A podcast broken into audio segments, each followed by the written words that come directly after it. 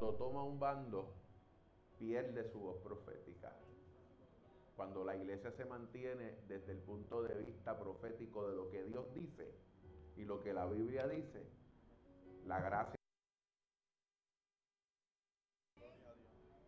Entonces, esta mañana yo no vengo a hablar de otra cosa porque usted está cansado de oír lo que están diciendo en la radio, en la televisión. Usted necesita una palabra de Dios. ¿Verdad que sí? Y eso es lo que yo he venido a compartir con ustedes, una palabra de Dios en este 48 aniversario de esta iglesia. Así que felicito a los pastores, a nuestra hermana Nancy, de esta sección. Así que usted debe sentirse honrado que, su, que esta iglesia, su pastor, la se cargo de la supervisión de esta zona. Así que damos gloria a Dios por esposo, nuestro hermano José Luis, que le acompaña siempre. Eh, estamos sumamente agradecidos de eso. Eh, felicito al joven que se graduó ayer. Ayer la graduación estuvo espectacular. Muy bonita. Eh, así que ese joven que está aquí, queremos ver un desarrollo, porque si se graduó del colegio bíblico, debe ir pensando en lo que Dios quiere hacer con esa persona. Creemos que Dios está desarrollando gente extraordinaria, poderosa para el reino de Dios. Y qué bueno ver en esta mañana al reverendo Sae, su esposa aquí, ¿verdad? Que hace algunos meses finalizó pues su jornada pastoral. Así que qué bueno que estás aquí. Qué bueno que te estás congregando. Eh, yo quiero que usted me acompañe en la palabra del Señor. Yo quiero que usted vaya conmigo al libro del profeta Ezequiel. Recibo un abrazo especial de mi esposa, Darisabel Martínez, mis dos hijas, Darian y Daribelis. Ellas están en su iglesia, ejerciendo su ministerio. Y, y cuando pues no están teniendo alguna participación, pues me acompañan. ¿Era aquí o era acá? ¿Qué hago? ¿Me quedo acá o me quedo aquí? Oh, sí, porque estamos grabando. Ah, muy bien. Está bien, perfecto. Ok, sí.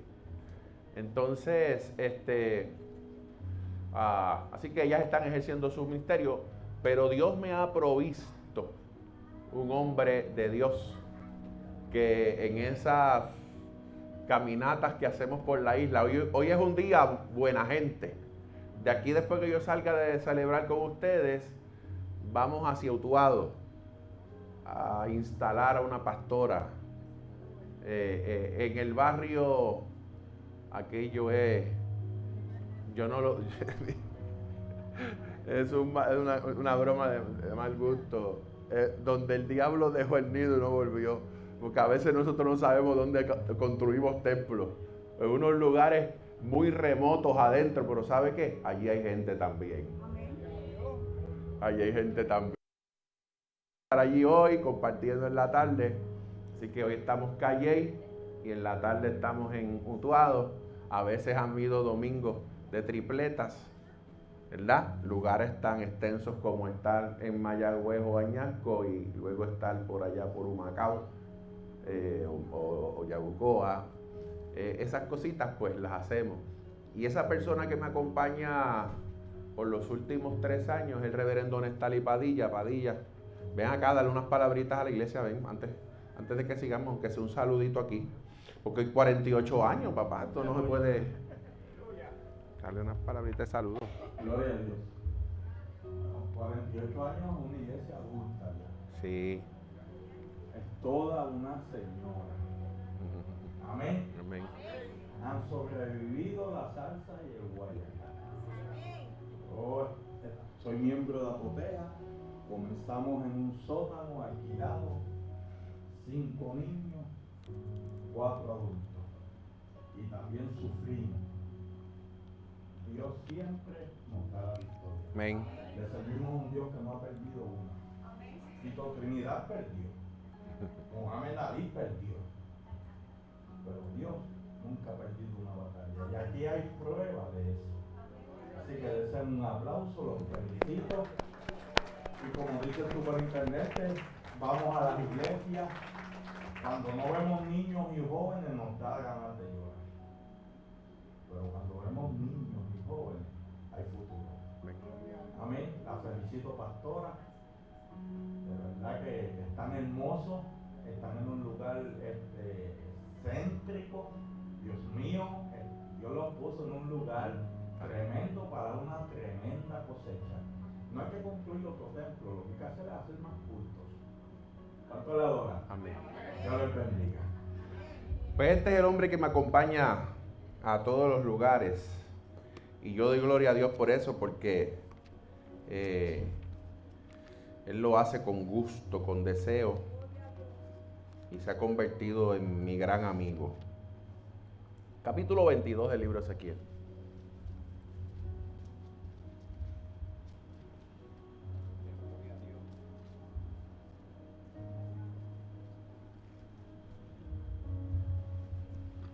Vamos a considerar el verso 30.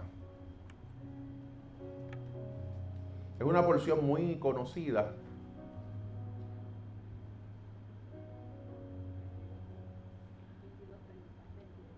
Sí, Ezequiel capítulo 22, verso 30. Mire cómo dice la palabra del Señor. Y busqué entre ellos hombre que hiciese vallado, que se pusiese en la brecha delante de mí a favor de la tierra para que yo no la destruyese. Y no lo hallé. Hay una, quiero leerlo ahora de la nueva, de la nueva traducción viviente. Es otra traducción que me gusta mucho también como dice. Dice, y busqué a alguien que pudiera reconstruir la muralla de justicia que resguarda al país. Busqué a alguien que se pusiera en la brecha de la muralla para que yo no tuviera que destruirlo, pero no encontré a nadie. Padre, esta es tu palabra. Ella es viva y eficaz. Es más cortante que toda espada de dos filos que penetra hasta partir el alma y el espíritu. Permíteme, Señor, en este aniversario número 48, traer un desafío a la iglesia. De tal manera, Señor, que nosotros podamos pararnos en esa brecha y detener todo aquel que va camino a la perdición y poder mostrarle tu amor, tu misericordia y tu gracia. Espíritu Santo, te pido que en esta mañana unja mis labios, porque yo simplemente soy barro en tus manos, para hablarle a tu pueblo tu palabra bendita y gloriosa. Que salgamos de este lugar altamente edificados por la misma, con deseos de hacer grandes cosas para tu reino, desafiados y motivados por el espíritu de tu palabra. En el nombre poderoso de Jesús, te damos gracias a ti, Señor. Amén. Puede tomar asiento. Por definición, mis queridos hermanos, yo voy a hablar acerca parados en la brecha. Y después que yo termine, yo voy a ver cuántos de ustedes estarán dispuestos de pararse en la brecha. Para que podamos detener todo aquello que está infiltrándose en nuestra sociedad y que como parte de la sociedad, la iglesia necesita ser sal y luz para transformar el medio ambiente en el que nosotros estamos viviendo. Y por definición, una brecha es un lugar de debilidad. Es un lugar de vulnerabilidad y peligro. Es un lugar sin defensas, donde estamos expuestos, donde estamos limitados. Es un punto en el cual las personas enfrentan amenazas reales. Encontramos brechas en nuestro país, en nuestras comunidades, y también en nuestros hogares, en nuestras familias. La realidad es que el pueblo está sufriendo y hoy nos enfrentamos a unos enemigos reales que están atacando nuestra sociedad puertorriqueña. Enemigos como, por ejemplo, me gusta la estadística, el índice de pobreza es alarmantemente alto en nuestra isla a pesar de participar en sociedad con la cultura más rica del mundo. Uno de cada cinco niños en nuestro país se acuesta con hambre cada noche. Cada vez son más los jovencitos que dejan las escuelas intermedias y cada año muchos de los que se gradúan, ¿saben qué? Apenas dominan las destrezas académicas de las cuales reciben su diploma. Hubo un tiempo en que nos afligió uno de cada, que cada uno de dos matrimonios terminara en divorcio, o sea, la mitad del 50%, pero en la actualidad, ¿sabe qué? Son muchas más las parejas que ni siquiera se molestan en casarse y cambian de parejas como si cambiaran de automóvil cada 4, 5, 6 años. Hace 20 años nuestra cultura estaba dividida en cuanto al tema del aborto. Hoy mueren millones de niños sin que se escuche una voz de protesta. Hace una década el tema de la violencia doméstica y la pornografía eran temas de importancia, pero hoy esas preocupaciones son eclipsadas por millones de mujeres, jovencitas, niños y niñas que son víctimas del tráfico humano. Solo unos pocos años atrás se debatían acerca de la enseñanza de la abstinencia sexual en las escuelas, pero hoy la actividad sexual entre los adolescentes es algo que se da por seguro o por sentado. Hace algunas décadas, el centro de atención de nuestro país eran los derechos civiles. Hoy es la protección de los derechos de homosexuales, y de los que quieren utilizar las drogas de manera recreacional. Oiga bien lo que le voy a decir. Ya la droga medicinal fue aprobada. ¿Sabe lo que viene ahora? Recreacional. Porque una va detrás de la otra. Una va detrás de la otra. En el pasado debatíamos sobre la oración en las escuelas. Pero hoy estamos educando una generación de jovencitos cuyas verdades las extraen del agresivo mensaje que comunican las canciones del hip hop, el reggaetón, el rap, el trap y todo lo que más ha inventado el diablo. Y yo no tengo problemas con los con los géneros, lo que tengo problema es con las letras que cada vez más sumen. Sé lo que es ahora cuando mi papá y mi mamá se enamoraban, eran con poemas, con poesías, con canciones, con palabras. Y ahora, ahora los muchachos enamoran a las nenas diciéndole nombres de animales, gata, perra, aquello, lo otro. Y las mujeres felices, oyendo a esos estúpidos. Porque son estupideces. Se ha denigrado. Hemos denigrado la obra máxima de Dios. El hombre ha bajado.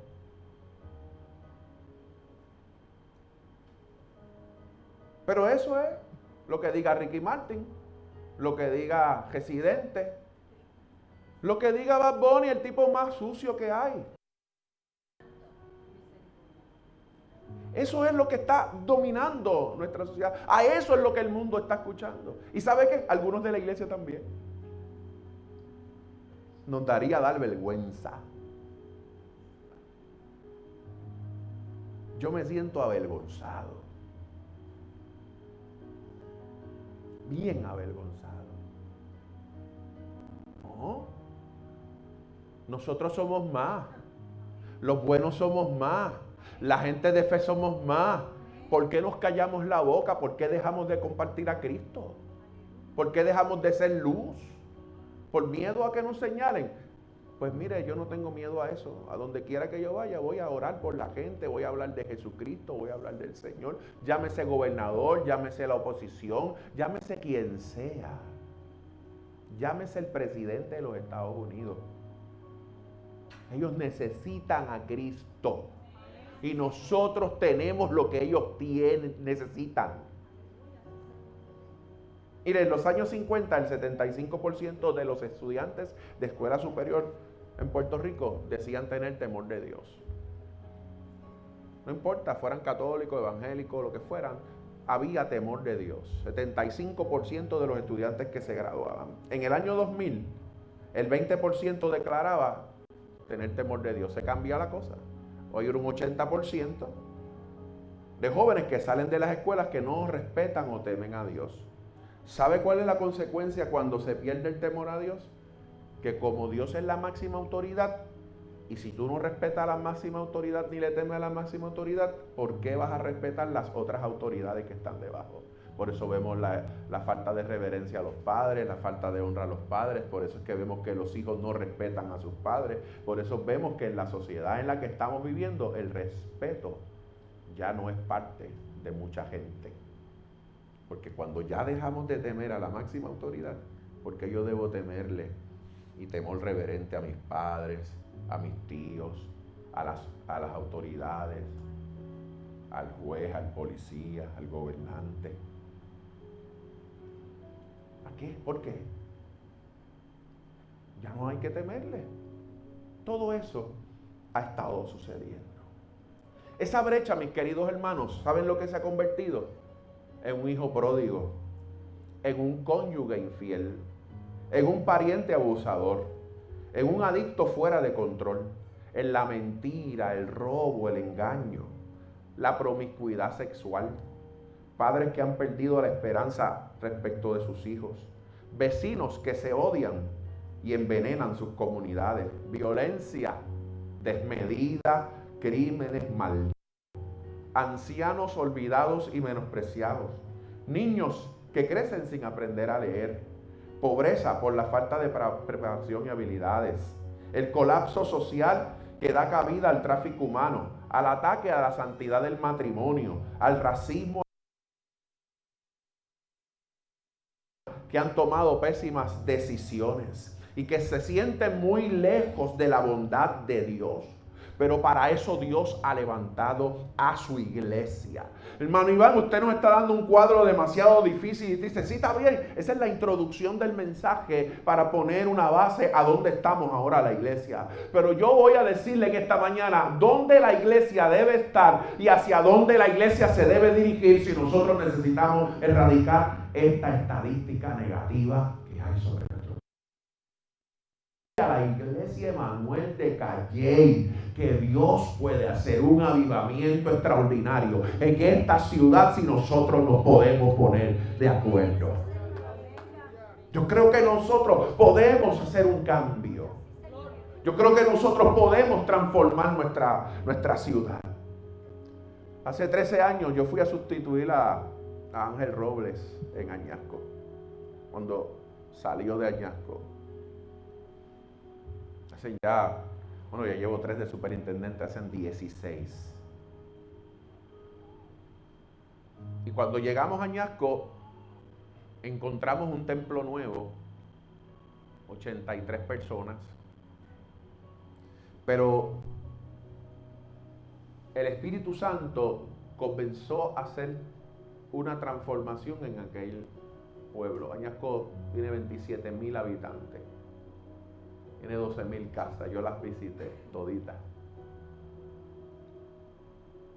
Yo necesité dejarle saber a todo el que vive allí que allí había una iglesia y que yo era el pastor. Nos tomó cinco meses. Salíamos 40, 50 hermanos todos los días. Todas las tardes después que salían de trabajar. A a los lugares que nadie iba. Y comenzamos a ver la necesidad del pueblo. Llegábamos a casas donde habían personas incapacitadas y no tenían una rampa de acceso. Al otro sábado, después de haber pasado por allí, habían 8 o 10 hermanos varones de la iglesia. A las 6 de la mañana y a las 10 de la mañana había una rampa hecha, dándole dignidad a esa gente. Aleluya. Gloria a Dios.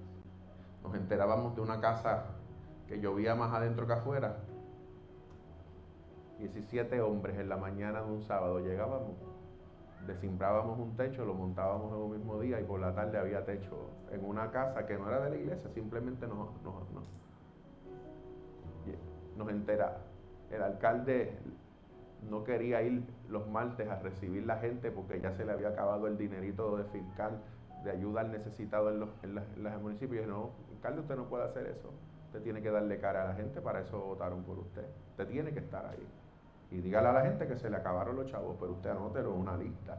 Y dígale que cuando usted tenga los recursos usted le va, y le regresen, usted va a ir en orden ayudándolos a cada él. Usted, tiene que dar la cara. La iglesia tiene que dar la cara. Los líderes tenemos que dar la cara. ¿Y sabe qué? Y cuando se le acabe, la iglesia no tiene todo, pero en lo que nosotros podamos ayudar, lo vamos a ayudar. ¿Sabe qué? De la alcaldía llamaban. Necesitamos una nevera, necesitamos una cuna. Y yo me paraba el domingo en la iglesia, hermano. Si usted tiene dos neveras, no le estoy pidiendo que me dé la mejor, deme que, esté buena, que esté funcional.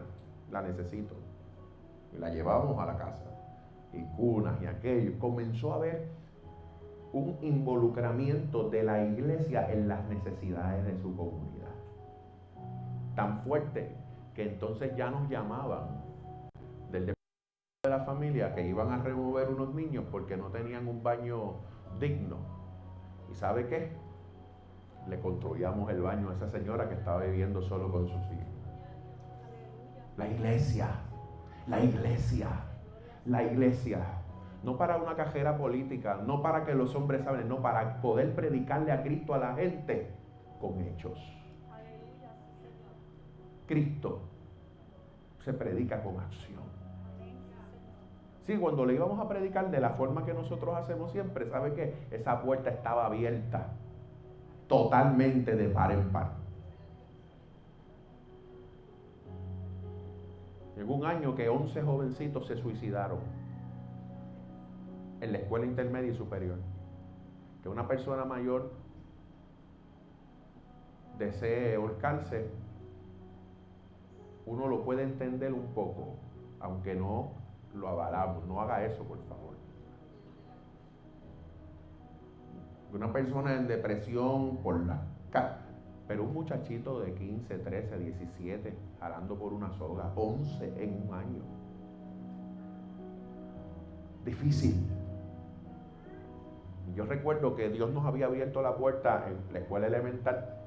Habíamos llevado una semana de, los valores cuentan, nos invitaron, porque teníamos un ministerio de mopeds muy bueno y por medio de esos mopeds comenzamos a brindar valores en la escuela, sin mencionar a Cristo, porque no se podía. Pero tú te tienes que inmiscuir hasta donde Cristo no es bienvenido. Y ser sutil e inteligente y no le mencionábamos a Cristo, pero le metíamos principios cristianos sin darse. ¿Te entiendes? Que tú te tienes que colar porque eso es lo que hacen todas las demás agendas, se quieren colar hasta en la iglesia. Pero tú tienes que estar allí. ¿Y sabe qué pasó? Que en ese momento dado que comenzó esa crisis, la que era superintendente de la escuela, que había visto el programa de la iglesia, me llamó y me dijo, pastor, yo necesito que usted venga y nos ayude. Esto tiene que ser espiritual. Esto no puede. Eh, o sea, los mismos impíos reconociendo. Este, esto tiene que ser espiritual. Y ella, en su manera, más dijo: Yo necesito que usted venga a esta escuela y haga un sacamandinga aquí. Yo no sé. Tú sabes, ella me dijo que me bajó con él. muy bien, vamos para allá. Pero, ¿qué pasa? No tenían recursos económicos.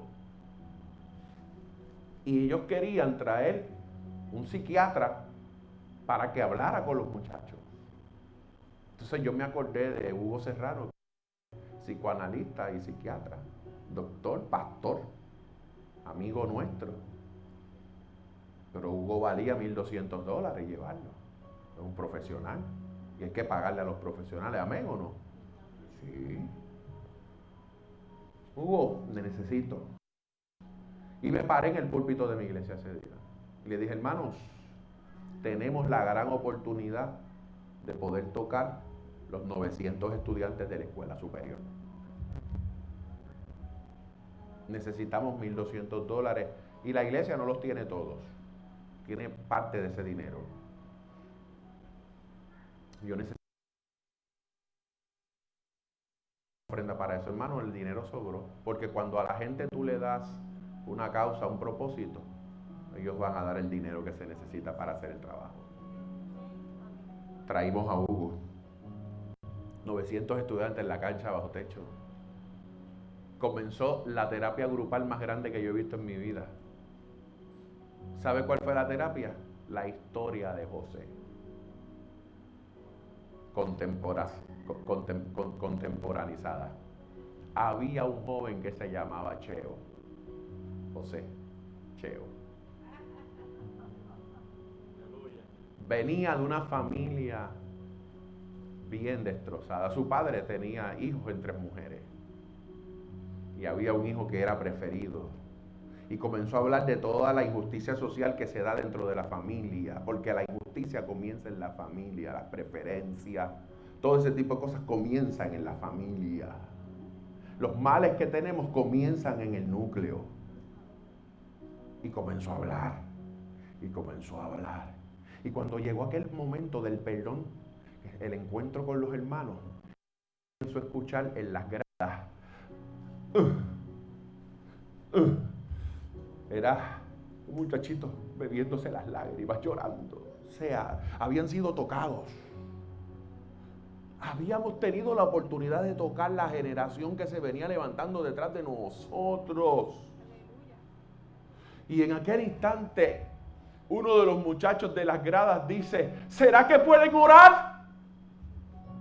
¿Será que pueden orar? Yo creo que usted dice amén, aleluya. Y yo vengo y miro inmediatamente a la superintendente de escuela. Pero había uno de los profesores de la escuela que era miembro de nuestra iglesia y se acerca y le dice a la directora y a la superintendente, ellos lo están pidiendo. Ya no es algo que no podemos, ellos lo están pidiendo. ¿Por qué le vamos a impedir? Ellos lo están solicitando. Y ahí yo pregunto, ¿cuántos de ustedes aceptarían la oración? Todos. Volvemos y recalcamos para no ser gente sin ley, sino con orden. Ellos lo aceptaron voluntariamente. Hermanos, el cuento largo, corto. Hoy en Eñasco, 50 de los líderes más prominentes de la iglesia fueron los jóvenes que en el 2007 fueron alcanzados en la escuela superior. Porque hubo una iglesia que no se levantó a criticar, sino a actuar por la boca es un mamey. Se levantó a trabajar. ¿Sabe qué pasó en Añasco? El jefe de los bomberos se convirtió. Es parte de la iglesia. El jefe de la policía se convirtió. Fue bautizado en la iglesia. La mayoría de los líderes de ese pueblo se congregan en la iglesia de Añasco, Asamblea de Dios como ustedes. Aleluya,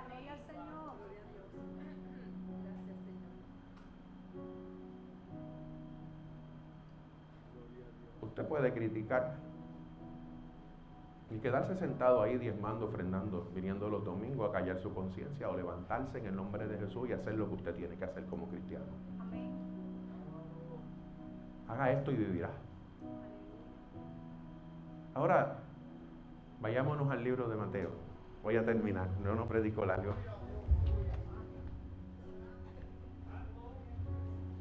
Vaya al capítulo 16.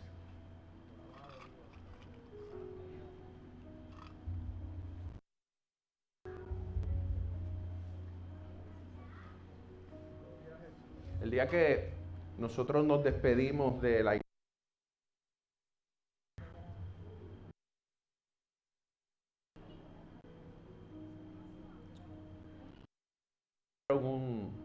una cosa grande ahí en el pueblo. El alcalde hizo una convocatoria y trajo a toda la gente grande. Y aquel día fuimos despedidos con lágrimas. El alcalde lloraba, el alcalde se congrega allí también. ¿Okay? ¿Okay? Y él, me, eh, una vez vino el pastor Choco, quien me asociado a uno de los eventos que nosotros hicimos en el pueblo. Y yo me acuerdo que el alcalde le decía, lo único que le vamos a pedir es que no nos saquen al pastor de aquí de, Añasco. Y, ese, y él, le dijo, yo no te puedo asegurar eso porque Dios tiene otras cosas para el pastor. ¿Sabe qué? Si en lo poco eres fiel, en lo mucho el Señor. Yo no soy el superintendente de las asambleas de Dios porque yo sea la gran cosa. Ni porque sea el más académico teológicamente hablando, ni porque sea la respuesta de todos los males en las asambleas de Dios. El Señor me ha traído aquí, hermanos, y con su humildad lo digo. Con humildad lo digo, porque yo he asumido mi lugar y mi posición en el reino de Dios, en lo poco, siendo, siendo tercero, estando atrás. Hay gente que quiere, queriendo ser primero, no sabe ser segundo ni tercero. Sea bueno. Se pusieron fue a limpiar la iglesia, que ese piso brille y que se pueda comer en él. Si lo que te pusieron fue a buscar la gente en la guagua, Hazlo con gozo, con alegría y no permita chismes en la guagua. Manda a callar al que esté hablando de los líderes, de la gente, de los demás. No calles, hermano, esta es la guagua aquí, esto es del Señor, territorio de Cristo. Sí, sí, sí, sí, sí. Cuando estés en tu trabajo, no permitas que estén hablando de los demás. Calla a la gente. Si tú vas a hablar de esta persona conmigo, a mí no me involucres en él. Pasa que, ¿sabes que tenemos miedo? Tenemos miedo de dar nuestro lugar. No hay que tener miedo. Vas a ver, vas a ver que Dios te va a bendecir. Pero estamos otorgando oportunidad a las tinieblas que sigan haciendo lo que ellos quieran y nosotros nos callamos para que no nos digan nada. Porque era tú, tú eres un pterodáctilo, tú eres un, ¿sabes? Tú estás atrás, tú eres olfacho, tú no. Eso no. No, no, no. Mira lo que dice la palabra del Señor. Verso 15 del capítulo 16 de Mateo. Y les dijo, ¿y vosotros quién decís que soy yo? Respondiendo Simón, Pedro dijo, tú eres el Cristo, el Hijo del Dios viviente. Entonces le respondió Jesús, bienaventurado eres Simón, hijo de Jonás, porque no te lo reveló carne ni sangre, sino mi Padre que y yo también te digo que tú eres Pedro y sobre esta roca edificaré mi iglesia y las puertas del infierno o del Hades no prevalecerán contra ellas. Pero me encanta el verso 19. Y a ti te daré las llaves del reino de los cielos, para que todo lo que atares en la tierra será atado en los cielos, y todo lo que desatares en la tierra será desatado en los cielos.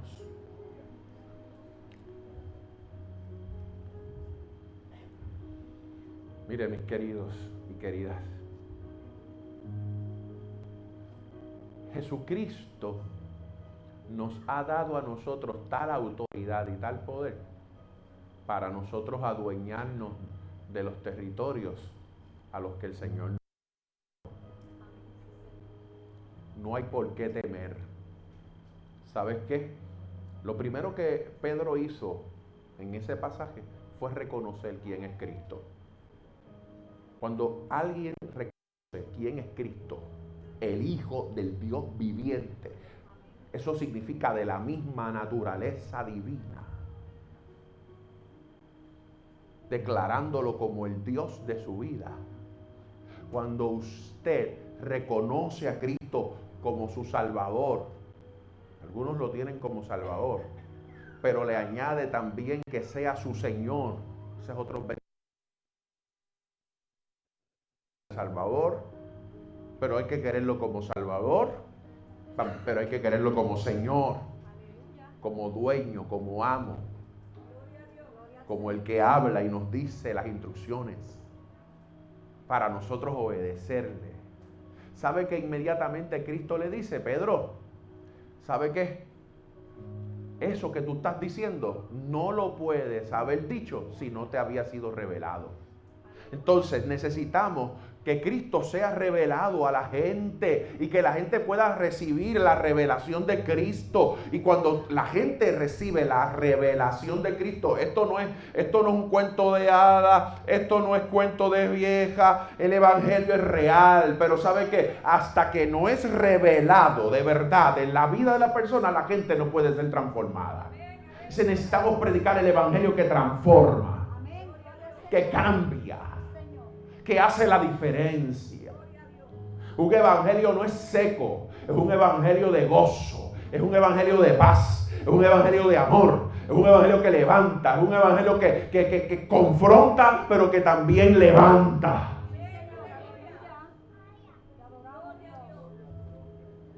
¿Quiénes dicen que ustedes soy yo? Y Pedro, todos comenzaron a decir lo que a ellos les parecía. ¿Sabe que hay mucha gente hablando de lo que le parece de quién es Cristo? Pero solo el que Cristo es revelado podrá decir quién es Él. Aleluya, Señor.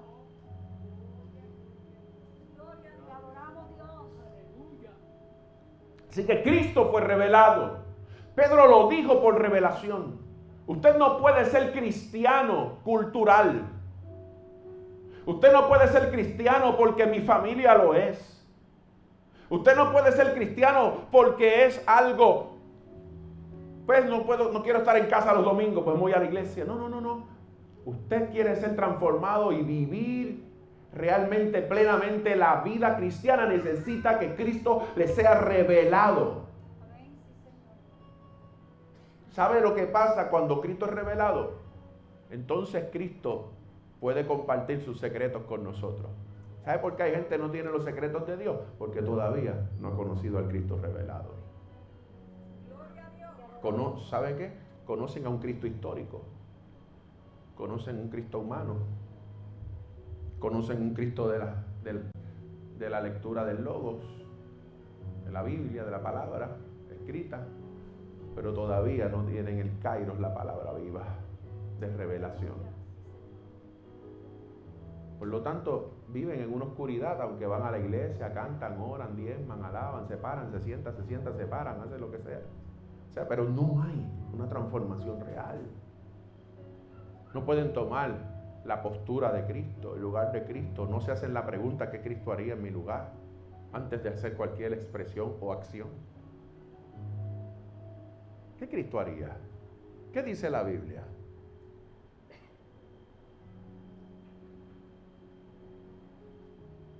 Amén. Los veo así. Qué bueno, están, están, están pendientes, pendientes. Pero sabe, cuando reconoció el Pedro al Cristo revelado, le fue revelado Cristo, entonces Cristo le hizo la entrega del alma poderosa que tiene el creyente. ¿Sabe qué? Usted no está desprovisto.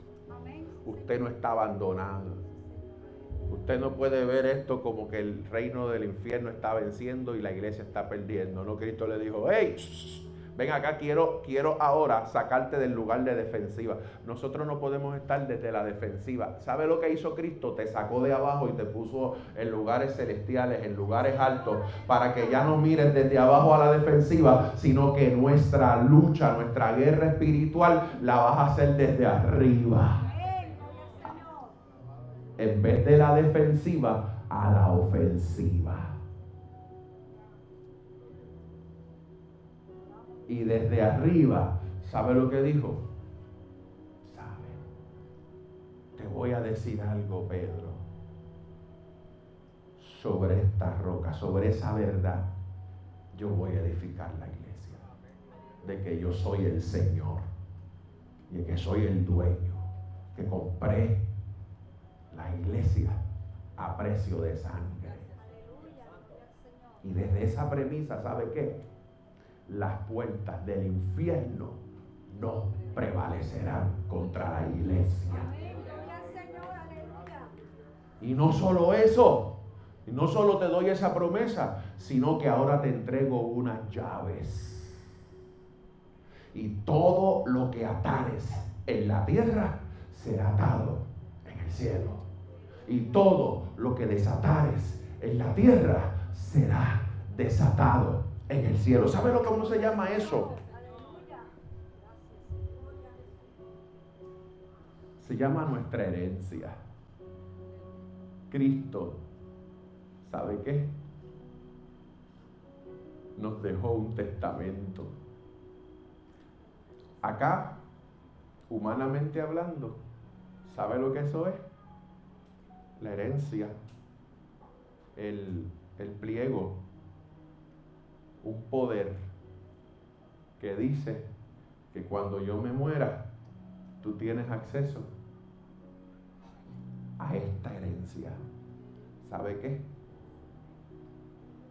El que nos dejó la herencia murió y nos dejó un testamento donde dejó todo escrito. Lo grande de nuestro testador es que no solo murió, sino que resucitó al tercer día, activó en nosotros la ley de la herencia y nos dado el poder. Y por eso Cristo dijo, la iglesia, el pecado, el mundo, Satanás, las puertas del infierno no prevalecerán contra la iglesia, porque yo le he dado un poder escrito a la iglesia. Se llama la palabra de Dios, es el testamento que me hace a mí partícipe de toda la herencia, de toda la riqueza, de toda la grandeza, de todo el poder. ¿Sabe que la iglesia no es inclenque, la iglesia no es no es floja, la iglesia es poderosa, como su Señor tiene autoridad, se le ha entregado las llaves. Y esas llaves, ¿sabe que nos dan? Nos dan fácil acceso a todo lo de Dios. Por lo tanto, aquí prepárese, amárrese que voy a decir algo duro. Vamos, vamos listos. ¿Sabe que lo que pasa en su casa, lo que pasa en sus lugares, ¿sabe que es porque usted lo permite o no? Porque eso es lo que significa atar y desatar. Cuando ato, amarro algo y no lo permito. Cuando desato, ¿sabe lo que estoy diciendo? Permito. Doy acceso, permito. ¿Sabe qué? Usted tiene en sus manos las llaves para cerrar o para abrir. Para cerrar toda maldición, toda, todo pecado. ¿Sabe qué? Y para abrir toda la bendición de Dios sobre nuestra gente. Nosotros los hombres como sacerdotes de nuestro hogar somos los que damos apertura o cerramos lo que pueda suceder en nuestras casas. Nosotros la iglesia, ¿sabe qué? Somos los que damos acceso a lo que pasa en la ciudad. Lo que pasa en una ciudad es responsabilidad de la iglesia. El concepto eclesia, eclesia, ¿sabe lo que era? En los tiempos antiguos la ciudad era normalmente una ciudad fuerte, era una ciudad amurallada. Y en la puerta de las ciudades se reunían los hombres de la ciudad, así le llamaban, los hombres de la ciudad. Y ellos eran los que daban acceso o no a todo lo que iba a entrar en la ciudad, desde comerciantes, así que todo lo que entraba a esas ciudades tenía que pasar por el escrutinio de estos hombres. Eran los que guiaban las ciudades. A ellos también se traían la gente que traía juicio, eran los jueces eran los que determinaban, impartían la justicia. ¿Sabe qué? Eran los líderes de esa ciudad.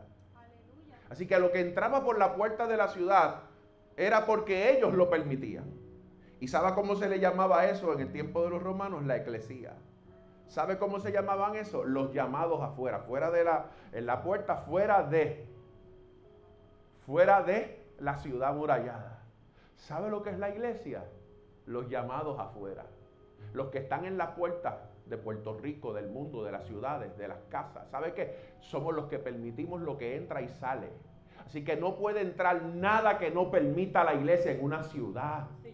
Pero también podemos alejar afuera todo aquello y en el nombre de Jesús pararnos con la autoridad que Dios nos ha dado. Porque sabe que nos ha dado las llaves y todo lo que atares en la tierra será atado en los cielos y todo lo que desatares en la tierra será desatado en el cielo. Así que yo vengo a decir y a retar esta iglesia en la mañana de hoy a que nosotros nos paremos. Seamos la iglesia, los llamados afuera, a decirle a toda pecado, a toda maldad, a toda maledicencia, a todo lo malo, que no tiene parte ni suerte, que calle y le pertenece a Cristo. Pero también nos vamos a parar en la puerta y a decir que todo el bien y misericordia de Dios nos seguirán. Que toda la benevolencia y justicia de Dios se impartirá en este pueblo. En nuestras casas, en nuestros trabajos, en todos los lugares. Porque esa es la promesa del Señor para nosotros. Padre, en el nombre de Jesús. he hablado tu palabra. Ayúdanos. A que tú seas revelado en cada corazón. Revélate en la vida de aquellos que pueden hoy abrir su corazón a ti, Señor. Y que por años han sido asistentes de la iglesia, pero que hoy dicen quiero ser ahora un hijo de la revelación de Cristo. Una hija de la revelación de Cristo. Y que podamos, Señor, como hasta el día de hoy por 48 años esta iglesia ha sido un faro, se pueda levantar con mayor fuerza en este tiempo malo que nos ha tocado vivir. Pero aún en medio de este tiempo podemos hacer la diferencia en el poderoso nombre de Jesús. Gracias Señor.